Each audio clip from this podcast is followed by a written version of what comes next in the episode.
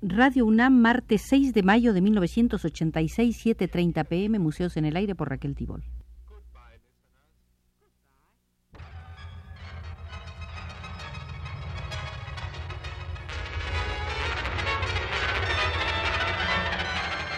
Museos en el Aire.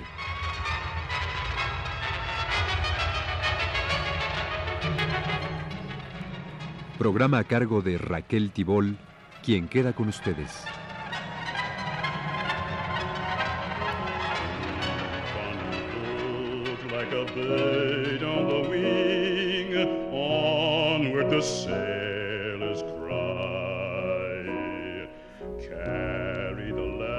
Con el título de Josep Renau, fotomontador, se publicó recientemente en la colección Río de Luz del Fondo de Cultura Económica un libro conteniendo 49 fotomontajes del centenar que con el título de Espejismo Yusa o Fatamorgana Yusa realizó el artista valenciano José Renau, bien conocido en México desde su llegada en 1939 hasta su partida en 1958 para instalarse en Berlín, República Democrática Alemana para ayudar a la mejor captación del complejo trabajo de José Renau, que hiciera muchísimas portadas para la revista Futuro, carteles para diversas agrupaciones democráticas, que ayudara a Siqueiros en el Sindicato Mexicano de Electricistas y pintara él mismo sus propios murales en el Hotel Casino de la Selva de Cuernavaca, visitaremos en el Museo José Renau la sala correspondiente al fotomontaje para conocer sus ideas sobre el uso del color en el fotomontaje de sentido político. Observaremos primero un ensayo compuesto por él en Berlín durante el invierno de 1967. En tanto que método crítico por excelencia, el fotomontaje político tiene la misión de coadyuvar a la transformación revolucionaria del mundo y no solamente de reflejarlo o explicarlo. Dicho de modo más específico, su razón de ser consiste en poner en evidencia visual las contradicciones actuales en la relación del hombre con la naturaleza y principalmente aquellos aspectos contradictorios de las relaciones de los hombres entre sí mismos no directamente discernibles en la aparente ambigüedad de la realidad social y no definibles por otras formas de expresión iconográfica. Ante esta exigencia, el artista del fotomontaje, que se contenta con reflejar una situación dada, en vez de sugerir al espectador las posibilidades objetivas y subjetivas de transformarla, renuncia de antemano y en principio a la idoneidad específica de este método artístico. En su corta y reciente historia, el fotomontaje político ha cumplido con su misión sin salirse de la fase negro-blanco del desarrollo fotográfico.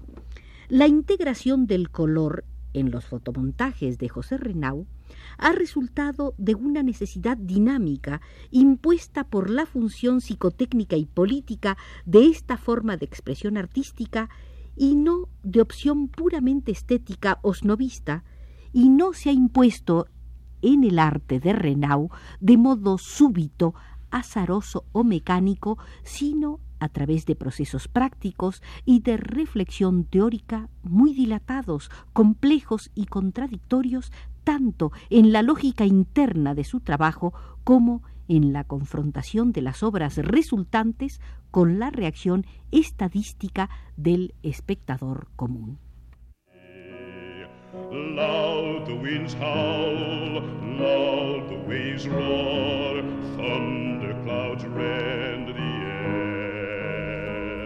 Explicaba Renau, la primera vez que utilicé plenamente la imagen cromática en el fotomontaje fue en 1938, en ocasión de la Guerra de España. Hasta esta fecha venía realizando mis fotomontajes en el clásico negro blanco aprendido de los artistas de la época de Weimar, de John Hertfield principalmente. El enemigo que combatíamos a la sazón en España era el mismo, con quien se enfrentaban los artistas revolucionarios alemanes de los años 30. Por lo tanto, el método de los maestros alemanes cuadraba perfectamente al propósito crítico de mis fotomontajes. Y aclaraba Renau. Si hablo exclusivamente de mis fotomontajes es porque, a más de haber sido el primero de esta nueva forma artística en el mundo de habla española, he sido, y sigo siendo por desgracia, el único pintor hispanoamericano en cultivarlo sistemáticamente. El curso de la guerra planteaba a los artistas el poner en relieve los objetivos constructivos de la causa del pueblo y estimular al mismo tiempo su resistencia armada a la agresión fascista. Entre ambos extremos había una incidental y evidente oposición dialéctica que en aquellas circunstancias históricas iba resolviéndose por la fuerza de las armas principalmente, mas también por la afirmación de la acción socioideológica de las masas populares. La propaganda política, verbal, escrita y visual, era entonces de una necesidad vital en ambos sentidos. El gobierno de la República, recordaba Renau, me encargó un ciclo de trece grandes fotomontajes con el fin de popularizar dentro y fuera de España el programa unitario discutido y aprobado por el conjunto de los partidos políticos y organizaciones sindicales que, sobre la marcha de la guerra, luchaban también y sobre todo por el desarrollo de una democracia política y social para todo el pueblo español.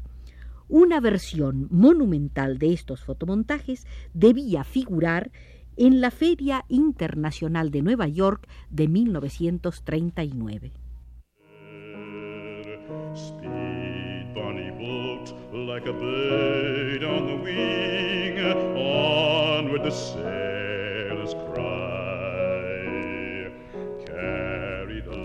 En la práctica del trabajo, el carácter no crítico positivo de esa obra puso a dura prueba por primera vez toda la experiencia psicotécnica de Renau en la imagen fotográfica negro-blanco y le reveló manifiestamente la insuficiencia de ésta para exaltar un programa de acción política popular de perspectivas luminosas y preñado de confianza en el futuro inmediato de España. Fue así como la necesidad de la imagen cromática se le impuso a Renau por sí misma, por vía emocional y al margen de toda especulación teórica. La innovación resultó tan satisfactoria y convincente que lo condujo a una absolutización metodológica sumamente esquemática, expresada por la siguiente antítesis. Negro-blanco para los sujetos negativos, críticos, dramáticos, trágicos color exclusivamente para los sujetos positivos, constructivos, optimistas, llegando con ello a la conclusión general de que la adición de color perturbaba la virtualidad expresiva del documento fotográfico, neutralizando su potencial crítico, irónico, satírico, sarcástico,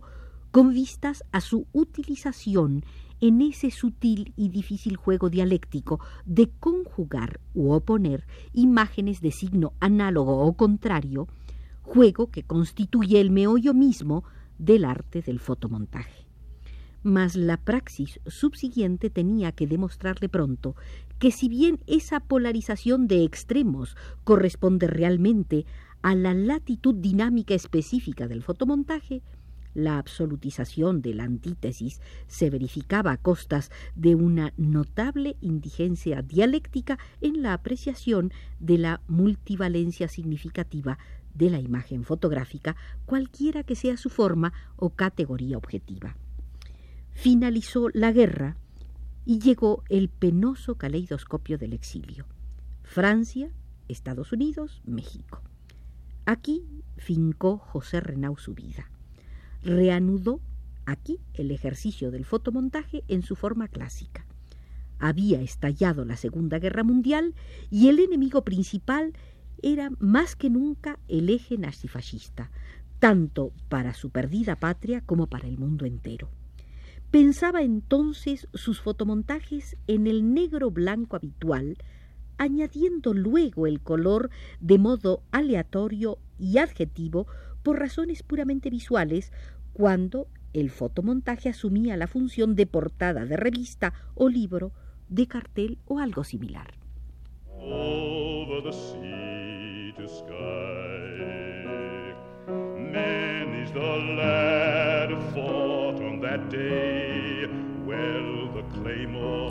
La revolución en su concepción del fotomontaje le vino a Renau de donde menos lo esperaba.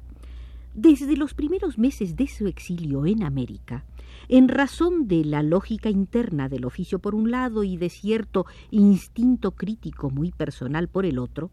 se metió casi sin darse cuenta en una aventura fascinadora.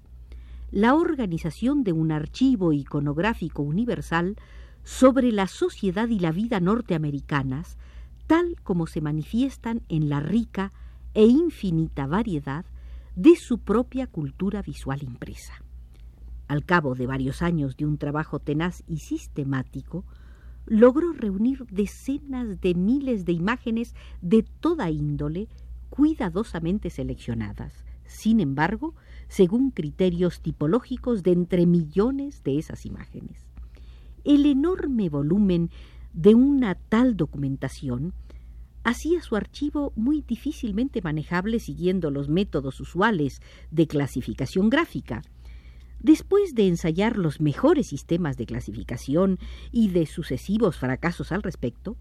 tuvo que concentrarse durante varios años en una ardua labor teórica y práctica de análisis y síntesis iconográfica hasta dar al fin con una solución basada en un principio mnemotécnico visual sencillo y racional, científico, por tanto, perfectamente adaptado a su trabajo. El nuevo método, absolutamente original, resultaba tan operativo que en plena tensión de trabajo le permitía encontrar en segundos, no importaba qué imagen, sea cual fuere el volumen y la latitud taxonómica del archivo. Pero lo más notable e inesperado de una labor aparentemente rutinaria y burocrática, tan ajena a la mentalidad artística común, consistió en que el sistema le permitiera llegar a constataciones estadísticas de orden cualitativo en un campo tan poco científicamente trillado como el del papel creciente que la imagen visual desempeña en la formación de la mentalidad moderna, con todas las contradicciones y aberraciones que ello implica. El interés de estas constataciones desbordó con frecuencia a causa de su carácter de generalizaciones científicas los propósitos profesionales e incluso la formación intelectual de Renau. Todas esas observaciones y constataciones fueron abriendo paulatinamente un prolongado periodo de crisis en su concepción del fotomontaje, en su noción de la imagen fotográfica en general y un hondo escepticismo acerca del papel de la pintura en el contexto histórico del presente, suscitándole reflexiones críticas y autocríticas muy complejas y fecundas. En primer lugar, su tesis sobre la aptitud de la imagen fotográfica en color para expresar sujetos exclusivamente positivos, constructivos, optimistas, se le vino abajo por pueril, unilateral y peligrosamente antidialéctica. Siendo Renau pintor y fotógrafo a la vez, el ejercicio del fotomontaje se le iba paulatinamente revelando como un poderoso método de crítica y autocrítica del arte fotográfico, mas no solamente como una crítica técnico-estética, tal como suele ejercerse en los clubes fotográficos y revistas especializadas, sino como una crítica que va al fondo mismo de la imagen fotográfica, a su legitimidad en tanto que testimonio privilegiado, objetivo y directo de la realidad.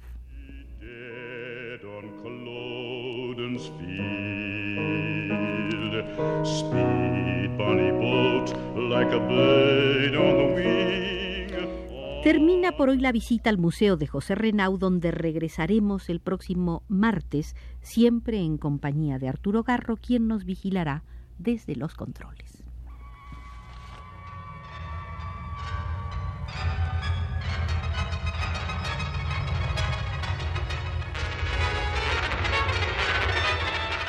Este fue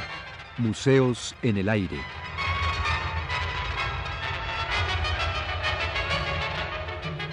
El programa de Raquel Tibol